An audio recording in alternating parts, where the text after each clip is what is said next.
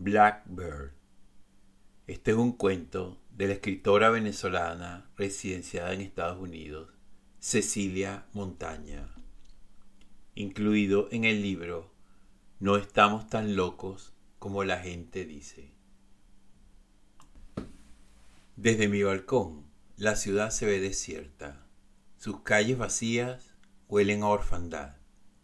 Las veo borrosas como si el ambiente sufriera de miopía, avenidas entrecortadas por edificios, con terrazas repletas de buitres, pájaros negros de mal agüero que, si te descuidas, te picotean la cabeza. Confieso que estoy un poco aterrada observándolos a la distancia. No quisiera tenerlos cerca de mis únicos momentos de conexión con el exterior durante este infame encierro que parece no tener fin.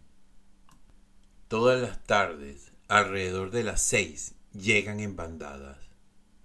Parecen haberse escapado de una inmensa jaula. Planean en lo alto del cielo con sus alas extendidas y aterrizan sobre las azoteas de los edificios más bajos, olfateando la muerte. Entonces, al unísono, comienzan a chillar. A esa hora es lo único que se escucha en el silencio sepulcral del vecindario.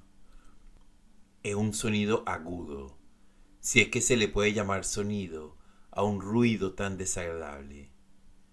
Mis vecinos hindúes se quejan porque justo a esa hora su pequeña hace la siesta y no la dejan dormir. Son miles de pájaros sobrevolando los edificios, como nubes negras anunciando una tormenta. Pasan las semanas y siguen allí. Como todas las tardes, me recuesto en la hamaca para leer un poco. Parece que empiezo a acostumbrarme a su presencia. Es lo más entretenido que hago al terminar mi aburrida y larga jornada de trabajo a distancia con los ojos rojos y cuadrados, tras miles de horas conectadas a la computadora, abro la puerta corrediza del balcón y me escapo un rato mientras una ráfaga de aire fresco me recuerda que existe un mundo afuera, algo más que las cuatro paredes y el ordenador. Antes de recostarme en la hamaca, veo por el rabillo del ojo una sombra grande y negra en la esquina. Doy un pequeño salto hacia atrás y entonces lo veo.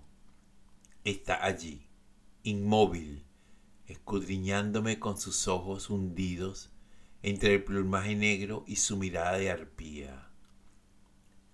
Rodeado de los barrotes de la baranda, intenta volar, pero no puede.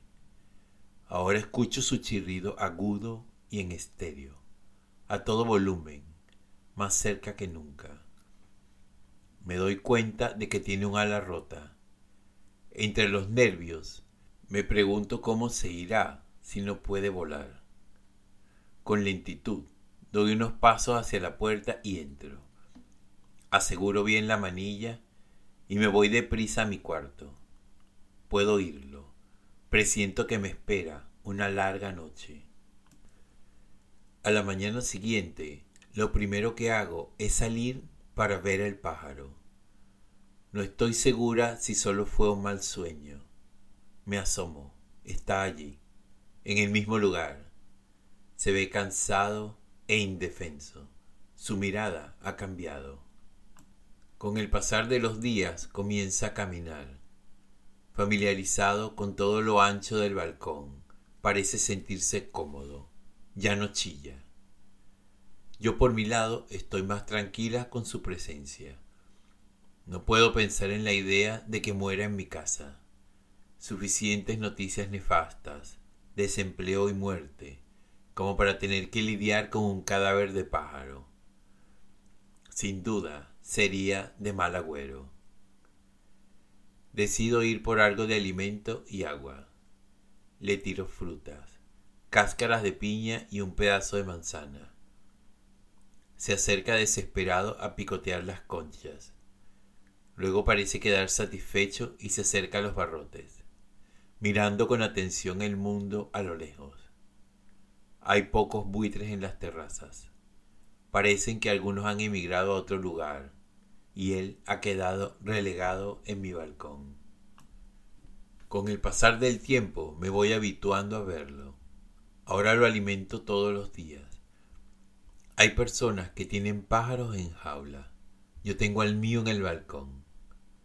Salgo para ver qué sucede al estar más cerca el uno del otro. Pero me sorprende. El pájaro respeta los espacios y no se acerca. De nuevo recobro mi lugar favorito de la casa y me recuesto en la hamaca a leer, con un ojo en el libro y otro en el ave, atenta a cualquier movimiento.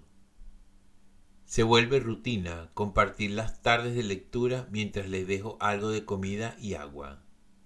Aunque él sigue permaneciendo alejado, siento que tengo algo de compañía.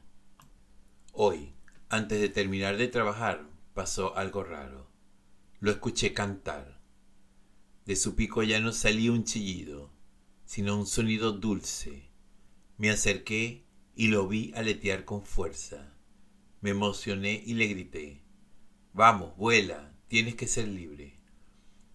Él parecía descifrarme con la mirada, y con algo de dificultad aleteó sin parar hasta que logró alzar el vuelo se fue sin ninguna ceremonia de despedida. Todo sucedió muy rápido, pero de igual manera me invadió una sensación de alivio y me quedé allí parada por un rato, mirando cómo se alejaba.